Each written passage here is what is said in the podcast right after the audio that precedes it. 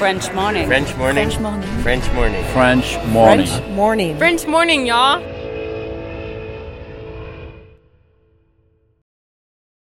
Cet épisode a reçu le soutien de la CFE. La CFE, vous connaissez? C'est la Caisse des Français de l'étranger et il s'agit d'une caisse de sécurité sociale créée en 78 pour les Français résidant hors de France. Maladie, maternité, accident du travail ou encore retraite. La CFE permet aux Français de l'étranger de continuer de bénéficier de la même protection sociale qu'en France, à l'étranger. Pour en profiter, il vous suffit d'adhérer à la CFE, peu importe votre situation, peu importe le pays dans lequel vous vivez ou dans lequel vous vous rendez, et bien entendu, peu importe la pathologie ou les circonstances, catastrophes naturelles, faits de guerre, etc. Grâce à la CFE, vous pouvez vous détendre. La Caisse des Français de l'étranger assure la continuité avec le système français de sécurité sociale lors de votre départ de France, mais aussi lors de votre retour d'expatriation, ou encore grâce à la prise en charge des frais de santé pendant vos prochaines vacances en France. Pour en savoir plus, direction cfe.fr.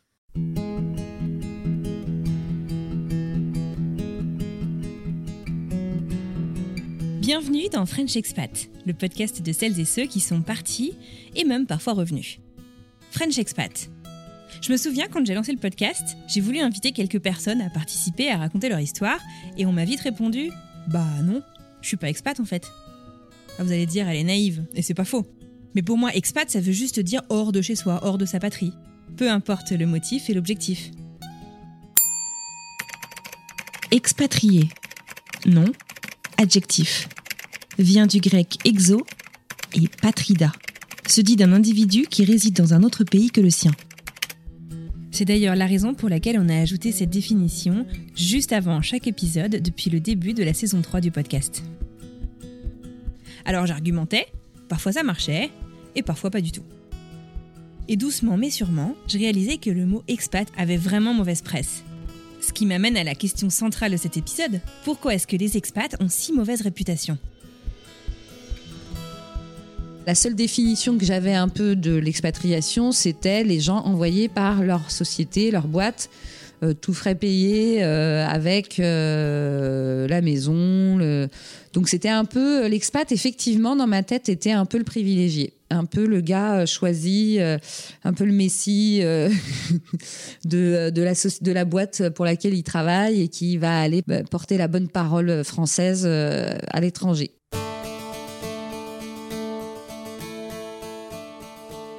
C'est Marjorie Murphy. Elle est journaliste et podcasteuse et elle a vécu quelques années à Toronto, au Canada. Et ici, elle évoque un cliché qui est particulièrement fort. Que ce soit auprès des Français qui vivent à l'étranger que des autres. L'expatrié est un privilégié, l'expatrié gagne énormément d'argent, l'expatrié ne travaille pas beaucoup. Bah, je comprends que ça puisse créer des jalousies. On l'associe beaucoup aux personnes envoyées par leur entreprise à l'étranger, car c'est le nom de certains contrats avec lesquels il et elle partent vivre aux quatre coins du monde. Alors effectivement, ces expériences sont bien différentes de celles et ceux qui ont dû partir coûte que coûte, ou encore de celles et ceux qui ont pris la décision de partir pour toujours. Alors on est quoi, nous, les Français qui vivons hors de France? Des French immigrés? Ce mot-là aussi a un lourd bagage associé à lui. L'expatrié, si tu veux, n'hésiterait pas à changer de pays si de meilleures perspectives économiques euh, se, présentaient. Alors que voilà, la plupart des, immigrés, bah, eux, euh, déménagent avec l'intention euh, de, prendre racine dans, leur nouveau chez-soi. Je dirais donc ça dépend de quel point de vue on, nous voit et comment on, on nous considère. Ça dépend de la raison de notre intention en fait de, vouloir partir. Elle, c'est Lou. Elle est en plein projet d'expatriation, enfin de relocalisation de sa famille aux États-Unis.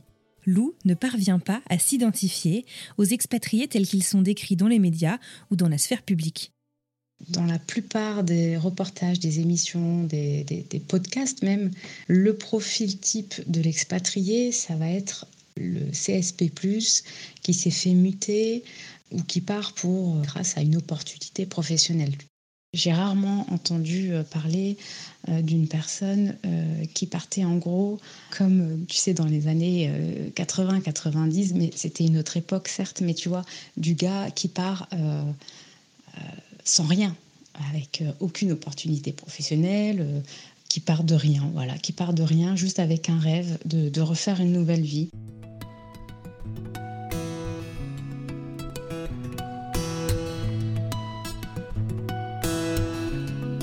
Pourquoi y a-t-il autant de mots, de définitions, alors qu'au final on vit tous, dans des mesures différentes certes, le fait d'avoir quitté notre pays?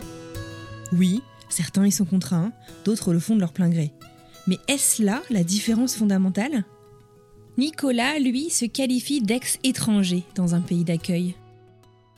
Il a beaucoup de mal avec le mot expatrié lui aussi, car celui-ci est presque l'antithèse de l'intégration, étant donné qu'il ne fait référence qu'au pays d'origine. J'ai rencontré des gens euh, qui se définissaient comme expatriés et ils correspondaient assez bien à l'image que je m'étais faite. Et souvent, c'était des gens dont euh, le plus souvent les pères euh, travaillaient en France dans une société française et avaient été mutés dans la filiale de la société à l'étranger. Les mamans étaient venues, et les enfants aussi bien sûr. les mamans ne travaillaient pas, elles se retrouvaient entre françaises qui ne travaillaient pas. Les enfants étaient scolarisés au lycée français avec généralement beaucoup d'autres français, pas que, mais, mais le plus souvent beaucoup d'autres français. Et ils allaient là-bas pour des missions souvent à, court terme, enfin quelques années, mais en tout cas bien, bien définies dans la durée, ou même si ce n'était pas le cas, ils savaient qu'ils n'y resteraient pas parce qu'ils seraient le plus souvent mutés ailleurs. Et donc, il y avait un côté très temporaire, pas du tout intégré localement, puisqu'on restait que entre Français. Et c'est cette image-là que j'ai gardée du mot expat. Et rien que le mot lui-même, quand on parle d'expat, en fait, c'est une vision depuis le pays d'origine. On est sorti de sa patrie. C'est pas du tout un mot qui parle de ce qu'on est vis à -vis du pays dans lequel on vit, du pays d'accueil. Moi, je préfère toujours dire que je vis à l'étranger ou que je travaille à l'étranger. Il y a une chose très différente. D'un côté, on, vit, on travaille, et de l'autre, on se met dans une case, on est expat. On pourrait dire on est étranger aussi. On pourrait dire qu'on est un travailleur étranger ou qu'on est un travailleur à l'étranger, mais on utilise quand même des verbes. On utilise des verbes qui, qui nous positionnent dans l'action. On dit qu'on vit à l'étranger. Expat, on peut l'utiliser que comme une catégorie, comme une étiquette qu'on se met.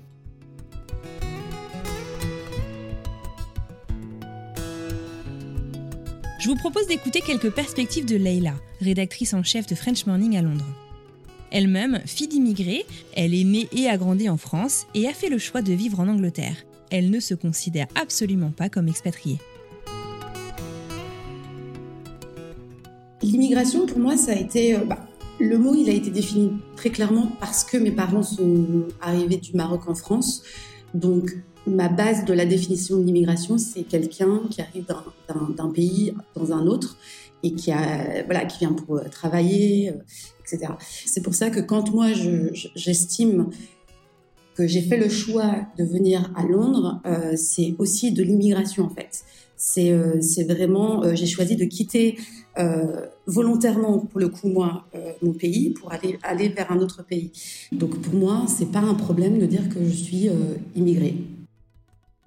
Je trouve qu'en fait, l'expatriation, c'est vraiment un mot qu'on a.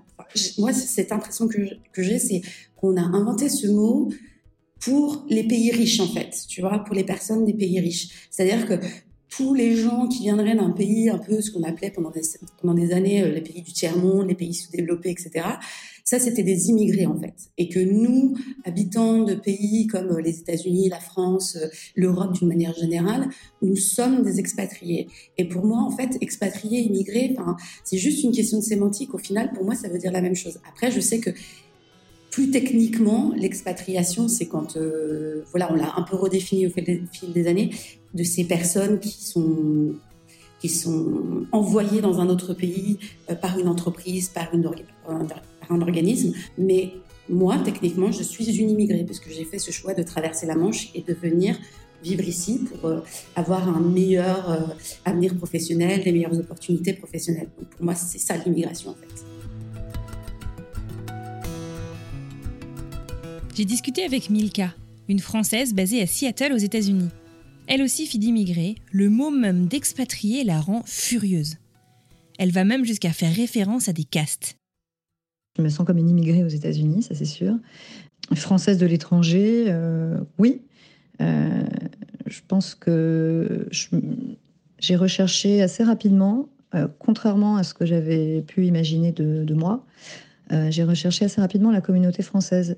Enfin, par exemple, j'ai inscrit mon fils à des écoles euh, françaises, donc déjà c'était parce que j'avais un lien fort avec euh, avec la France, avec, avec la langue, avec, avec la culture française. Et j'avais envie qu'il puisse vivre ça aussi. Et puis aussi faire des rencontres avec d'autres Français. Après, pas que, puisqu'on est un couple mixte, donc c'est peut-être aussi plus facile pour moi de, de rencontrer aussi via d'autres via le travail ou d'autres activités des, Américains enfin, et d'autres et d'autres nationalités euh, ici. Euh, par contre, je ne me considère pas comme une expatriée, ça c'est sûr. Euh, premièrement, parce qu'on n'a pas de contrat d'expat. Pour moi, quand une entreprise demandait à quelqu'un de s'expatrier, c'est-à-dire d'aller travailler à l'étranger, il avait un contrat d'expatriation. C'était très précis. Voilà, la plupart des Français qui sont ici, enfin la plupart, après c'est un peu présomptueux de ma part de dire ça, mais en tout cas, beaucoup de ceux que j'ai rencontrés euh, ne sont pas des expats en fait, ce sont juste des immigrés économiques, c'est-à-dire des gens qui sont partis de leur pays, euh, voilà, pour avoir des opportunités économiques ici ou d'autres opportunités euh, d'ailleurs. Et donc c'est intéressant, je trouve, l'usage qui est fait de ce mot expat et pas du mot immigré. Quand tu as posé la question, ça m'a interpellé immédiatement parce que c'est vraiment quelque chose qui, enfin moi, qui me fait hum, tristement sourire en fait, parce que quelque part il y a les immigrés d'un côté qu'on peut considérer comme euh, voilà, une forme de basse caste, et puis euh, les expatriés qui seraient euh, la, la, caste du dessus. Et moi, ça me dérange fondamentalement. Et c'est le mot expat que j'utilise aussi, hein, puisque du coup, c'est devenu une forme de... Voilà, tout le monde l'utilise, du coup, on l'utilise. Je vais pas faire des polémiques à chaque fois sur ce mot. Mais ce mot expat, c'est vrai que moi, j'ai énormément de mal avec. Du fait de mon histoire, du fait aussi de, de l'étymologie du de mot, en tout cas de, de ce qui signifie, peut-être pas de l'étymologie, mais en tout cas de ce qui l'a pu signifier à un moment donné quand on avait des contrats d'expatriation, ce qui, euh, euh, me semble-t-il, est de moins en moins le, le cas. Pour moi, c'est bien un reflet de ce qui se passe. Euh, enfin, c'est un reflet un peu de, de la société actuelle et puis de cette, bah, de cette division un peu entre des gens qui ont, euh, bah, comme nous, hein, qui avons la chance de voyager, qui ont fait des études, qui parlent plusieurs langues et qui donc pouvons, euh, sommes des citoyens du monde, et puis bah, ceux qui sont des citoyens du monde, mais de façon euh, un peu plus forcée que, que nous. Moi, je me sens française, hein, je suis née en France, je pense que je suis ce que je suis grâce à ma famille et aussi en partie grâce à l'école française, à l'école de la République française. Euh, et donc, euh, c'est quelque chose qui me, tient, qui me tient très à cœur. Et euh, malgré tout, on a parlé d'autres langues chez moi. J'ai mangé les plats de la culture de mes parents. Donc en fait, c'était un beau mélange, c'est ces différentes strates et ces différentes couches d'identité qui me, qui, me, qui me forment en fait, qui font toute partie de moi, les Balkans, l'Orient et l'Occident un peu quoi. Et je, pense que c'est aussi vrai pour euh, pour mon mari. Lui, il a rajouté la couche française. Et il, est, francophile et il est resté 16 ans en France. Donc euh, il se sent aussi quelque part très français. Il parle extrêmement bien français. Il adore la littérature française. Donc je pense qu'en effet de ces couches un peu successives hein, qui nous qui nous forgent.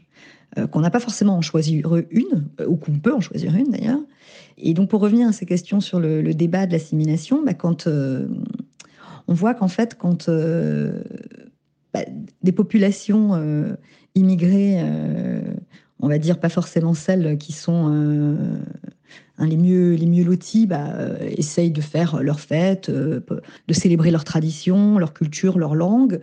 c'est pas très bien perçu par une partie de la population. c'est perçu comme si ces personnes immigrées ne ne s'assimilait pas bien. Voilà.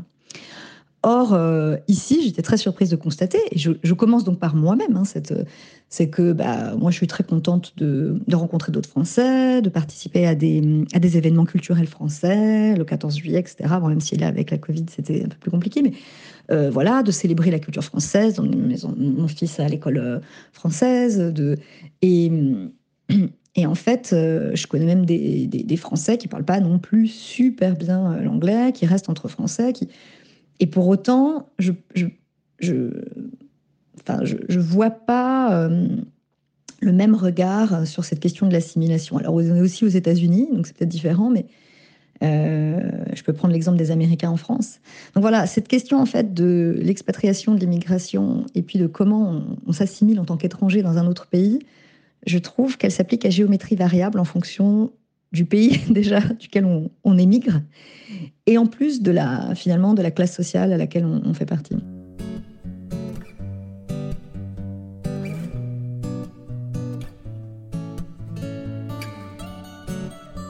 Mais d'où vient cette dichotomie qui fait que des gens qui vivent quand même des choses très similaires, qui partent vivre à l'étranger, qui sortent clairement de leur zone de confort, dans des circonstances certes très différentes les unes des autres, qu'est-ce qui fait que toutes ces personnes ne s'identifient pas les unes aux autres? J'ai l'impression qu'il y a un autre double standard ici. Comme si le Graal ultime, c'est de pouvoir dire bah moi, je suis venu, j'ai recommencé de zéro, ça a été difficile, mon entreprise m'a pas aidé, donc je suis un vrai. Un vrai quoi? Et à partir de quel moment est-ce que c'est honteux d'accepter de l'aide? Moi perso j'en ai pas eu, mais j'aurais pas craché dessus si j'en avais eu. J'aurais peut-être pu gagner du temps. À partir de quel moment est-ce qu'un contrat d'expatriation est quasiment devenu une insulte? Est-ce que tous les expats sont des nantis qui ne s'intègrent pas? Bien évidemment que non. Alors pourquoi est-ce que le mot expatrié fait systématiquement référence dans l'imaginaire collectif à ce contrat qui fait fantasmer tant de monde? Je suis allée éplucher les 296 pages du rapport d'Anne T, député de la 11e circonscription des Français établis hors de France sur la mobilité internationale des Français. Ce rapport date de juin 2018. En prélude, il s'attarde sur l'identité des Français. Selon ce rapport, le ministère des Affaires étrangères estime en 2018 à 2,5 millions le nombre de Français vivant à l'étranger, tandis que selon l'INSEE, ce chiffre serait estimé entre 3,3 et 3,5 millions une différence de plus d'un million, assez significative. L'INSEE explique cette différence du fait du manque de définition institutionnelle. Bim, on y est. En effet, il y a bien trop de termes tels que expatriés, français établis hors de France, migrants, français de l'étranger ou même ressortissants français à l'étranger. Je vais vous lire un petit extrait de ce rapport qui m'a particulièrement interpellé puisque l'on parle de définition. En 2018, le français à l'étranger est avant tout un français mobile, qui en quittant le territoire national sort de sa zone de confort, prend un risque, fait preuve d'audace et de curiosité pour devenir du jour au lendemain l'étranger d'un autre ailleurs. Il sait qu'il laisse derrière lui en France des repères, une organisation sociale, qui ne peuvent le suivre. Le parcours de Français en mobilité aujourd'hui, ça peut être un étudiant Erasmus qui découvre le dépaysement, puis revient en France à l'issue de son semestre d'études, puis repart en VIE, volontariat international en entreprise, convertit son VIE en première embauche, rencontre son ou sa future conjoint dans son pays d'accueil, puis rentre en France quelques années plus tard pour fonder une famille, à moins qu'il ne choisisse de s'établir durablement dans son pays d'accueil.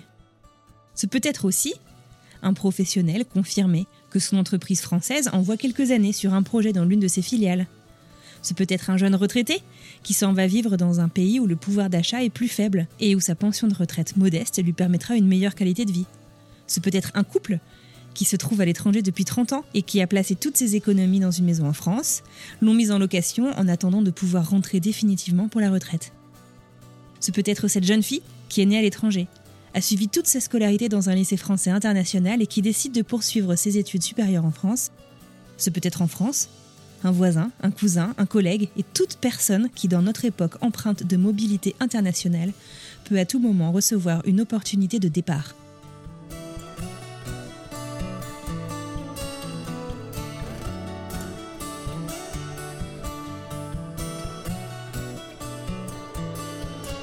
J'ai choisi de vous lire ce texte au lieu de vous l'expliquer parce que j'ai trouvé que chaque mot était particulièrement bien choisi et que ça montrait bien qu'en fait on était tous égaux qu'on sortait tous de notre zone de confort. Peut-être pas tous dans les mêmes conditions, ça c'est vrai, mais qu'on avait, je pense, beaucoup plus de points communs que de différences. Bon, je vous parlais de ces fameux contrats d'expatriation tout à l'heure. Ces contrats qui font que l'on ne pense quasiment exclusivement qu'à ce type de mobilité quand on entend le terme expat. Eh bien, toujours selon ce rapport, sachez que ce statut est en net déclin, puisque seuls 8% des personnes recensées en sont titulaires. La fin d'un mythe, non? Et encore, ces chiffres datent de 2018, il y a trois ans. Et au cours de mes conversations avec plusieurs DRH français et américains, j'ai appris que les entreprises cherchent à limiter au maximum et de plus en plus ce type de contrat qui leur coûte une fortune. Les contrats d'expatriation ne représentent plus qu'une toute petite minorité de ressortissants français de l'étranger. J'ai posé quelques questions à Christelle, anciennement responsable mobilité internationale pour un grand groupe français en Inde. Tout d'abord, pourquoi est-ce que les entreprises envoient encore autant de monde vivre à l'étranger? D'abord, c'est les compétences euh, qu'ils ne peuvent pas trouver dans le pays où ils sont en train d'installer une ligne ou de s'implanter, euh, des compétences techniques ou chimiques très précises. La deuxième, c'est la formation, c'est-à-dire que importer des compétences, c'est bien, euh, les donner aux gens sur place, c'est encore mieux. Donc, tu as cet aspect-là, c'est-à-dire qu'il y a un expat qui vient apprendre euh, aux employés locaux comment faire, comment mettre en place ce nouveau procédé. Ça peut être aussi la formation à l'étranger directement. Euh, comme moi, euh, mes expatriés indiens, euh, ils allaient se former. Ils partaient en Europe, aux US, en tant qu'expat, pour se former sur des procédés qu'après, ils retrouveraient une fois rapatriés dans leur pays d'origine, ou ça peut être un mix des deux. Et la troisième, c'est une question de vision d'entreprise en fait. Ces contrats d'expat, c'est quand même plus souvent dans des grosses boîtes qui ont des usines partout dans le monde et tu un siège quelque part en Europe, aux US, où tu veux. Et ces usines sont tellement éloignées géographiquement euh, que pour pouvoir assurer une certaine continuité dans la vision, dans les valeurs, ils envoient régulièrement euh, des gens du siège pour partager cette vision, pour s'assurer que ça suit la directive voulue euh, par les grands patrons Christelle est elle-même expatriée sur un contrat d'expatriation en famille en Thaïlande. Je lui ai demandé si elle avait ressenti, elle aussi, cette tendance en fait des entreprises à diminuer, à moins offrir ces contrats un peu spéciaux, ces contrats d'expatriation. Oui, il y en a de moins en moins. Euh, déjà parce que c'est des contrats qui sont hyper coûteux pas forcément euh, par rapport à l'image euh, un peu rêvée euh, de l'expat au salaire mirobolant. Il y en a sans doute, hein, je ne dis pas que ça n'existe pas. Mais en fait, ce qui coûte le plus cher aux entreprises, c'est les packages, en fait, parce que tu n'expatries pas seulement une personne, tu expatries sa famille. Donc, tu vas avoir le coût de l'école, tu vas avoir les assurances internationales, tout ce qui est santé, les avantages des fois pour le conjoint suiveur qui a quitté son travail en France et qui ne le retrouvera pas au retour parce qu'on parle quand même de contrats sur des courtes durées. Il faut bien se dire que ces contrats-là existent avec tous ces avantages euh, parce que c'est des contrats euh, où on ne va pas s'installer en fait. On est vraiment euh, emmené pendant quelque temps dans un pays pour apporter ce qu'on a apporté, puis ensuite on est ramené. Il y a aussi, ça les gens ne voient pas forcément, mais une incertitude très forte, c'est-à-dire que tu signes un contrat de trois ans, mais tu n'es absolument pas obligé de rester trois ans s'il y a, euh, si ça se passe mal, que d'un coup il y a une crise économique, que le projet s'arrête pour une raison X ou Y, le rapatriement en France euh, ou ailleurs peut se faire très rapidement. Donc, euh, de fait de cette incertitude et de cette durée assez courte, les avantages sont proposés. Donc, évidemment, les entreprises, vu que c'est très coûteux, essaient de le réduire. Je sais que ça a baissé, surtout par rapport à des années, si tu veux, comme les années 80, où économiquement, c'était un peu le boom de l'industrie, c'était la folie voilà, on pouvait se permettre d'envoyer des gens comme ça avec des packages super avantageux.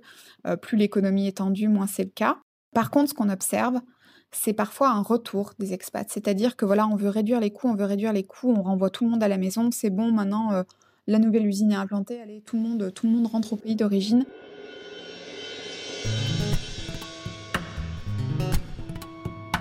J'ai discuté avec Lauriane Chanel qui travaille dans les ressources humaines et notamment dans le domaine de la mobilité internationale. Elle m'expliquait qu'en fait, il y a deux cas de figure. La mobilité peut être une demande de l'entreprise, on en a parlé, là c'est plutôt des postes de direction ou de management ou des postes avec une expertise précise que l'on souhaite exporter. C'est un petit peu ce qu'expliquait Christelle. Dans ce cas, on fait encore des contrats d'expatriation avec de nombreux avantages. Et dans ces cas précis, les entreprises ont tendance à être plutôt généreuses. Soit c'est un souhait du salarié qui est en phase avec le développement de l'entreprise et qui est donc accepté. Cela permet aussi de fidéliser le salarié et aussi de pouvoir attirer des talents, ce qui est très bon pour la marque employeur. Dans ce cas-là, on va partir sur des contrats locaux ou local plus. Un contrat local plus, ce qu'elle me disait, c'est que c'est quand le salarié a un contrat local mais avec quelques avantages comme une contribution ou carrément une prise en charge du logement, de l'école des enfants, du déménagement, etc. etc. Le vendredi 13 mars 2015, il y a un peu plus de 6 ans, une tribune est sortie dans le Guardian, un journal anglais, et a fait pas mal de bruit. Le titre, c'est Why are white people expats when the rest of us are immigrants? Pourquoi est-ce que les personnes blanches sont des expatriés alors que le reste d'entre nous sommes des immigrants? Et c'est écrit par Maouna Remarqué Koutonine. Cette courte tribune a défrayé la chronique et a été reprise dans les journaux du monde entier. Dans celle-ci, l'auteur s'interroge. Est-ce que toute personne qui part travailler à l'étranger, hors de son pays d'origine donc, est un expatrié? Il explique que non, le terme d'expatrié ne s'applique a priori qu'aux personnes blanches.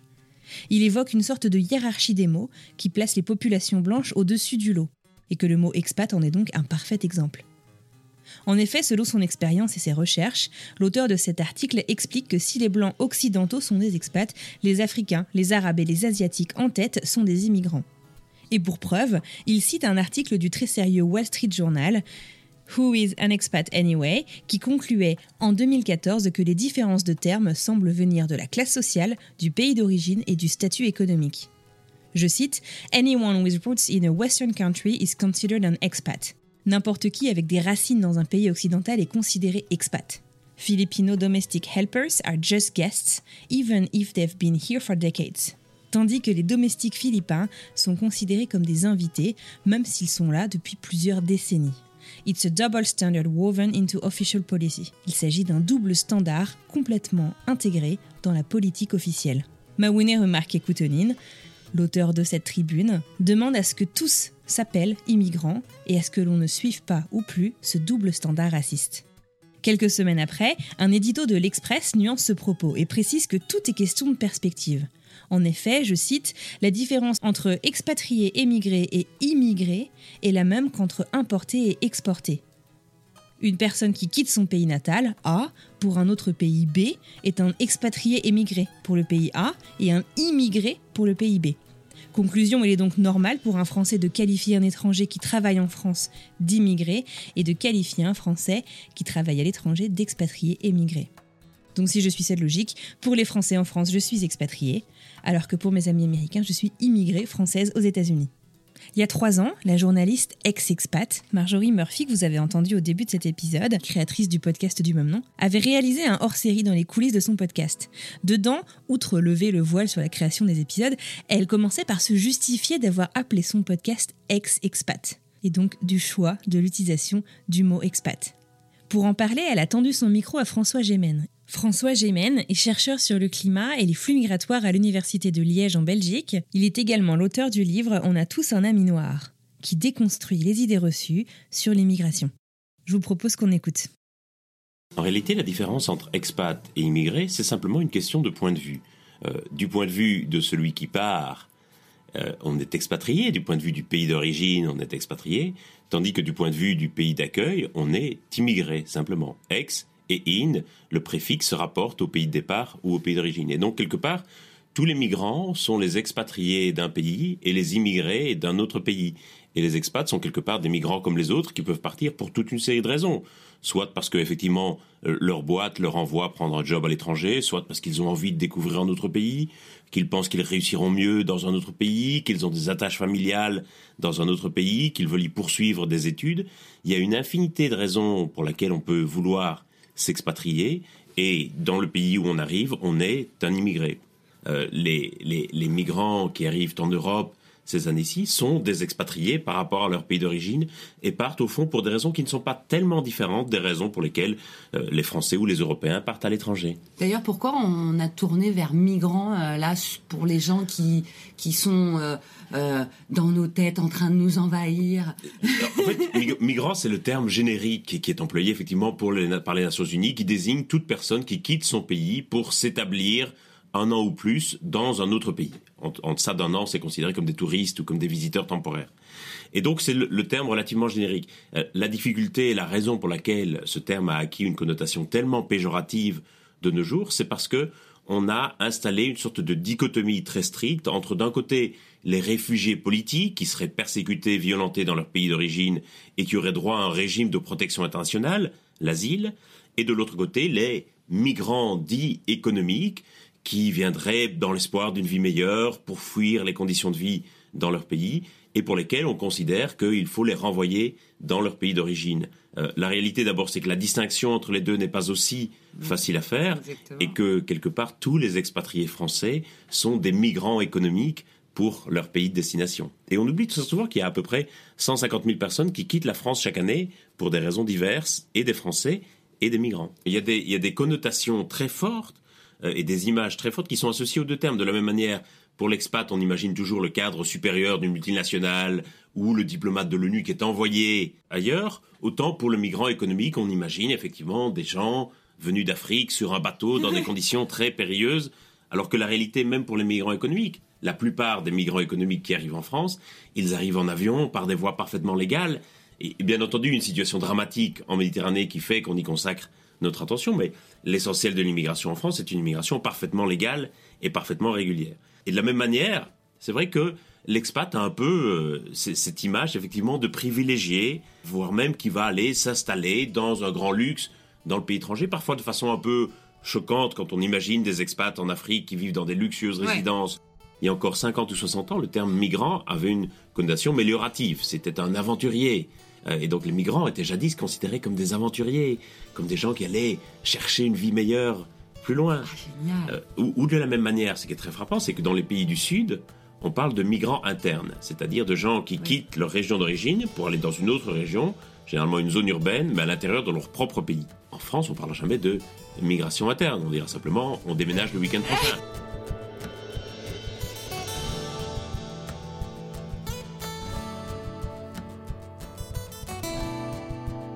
Donc en fait, selon la définition, soit on part, soit on arrive. Et on migre si l'on part au moins un an quelque part. Au final, j'ai l'impression que l'image négative des expatriés de par le monde est héritée d'une ère et d'une génération qui ne sont pas vraiment les nôtres. Depuis 30 ans, la population des Français hors de France, mais aussi des expatriés dans le monde, s'est grandement diversifiée, et les modèles familiaux et sociétaux qui vont avec également. Ce que je comprends aussi, c'est que toutes celles et ceux qui sont partis de chez eux, volontairement ou non, sont expatriés vis-à-vis de leur pays d'origine. En fait, on est tous expatriés, mais pas tous migrants. Et je suis convaincue qu'on a beaucoup plus de points communs que de différences. Une fois qu'on a le mot pour se qualifier, ou qualifier sa vie à l'étranger, qu'en reste-t-il? L'intégration? L'assimilation? Qu'est-ce qui fait qu'on se sent chez soi? Est-ce une notion trop subjective pour en généraliser son appellation? La semaine prochaine, je vous invite à la rencontre de Français établis aux quatre coins du monde, ainsi que de leurs enfants, qui nous raconteront qui ils sont, ainsi que la relation qu'ils entretiennent avec la France. Nous évoquerons aussi le retour qui unit bien des Français de l'étranger dans les difficultés que celui-ci peut représenter. Je remercie tous mes interlocuteurs et interlocutrices pour nos échanges et leur expertise. Et je vous remercie sincèrement d'avoir écouté cet épisode jusqu'au bout. Vous pouvez retrouver la bibliographie dont je vous ai parlé aujourd'hui dans la description de l'épisode. Excellente semaine et à mardi prochain.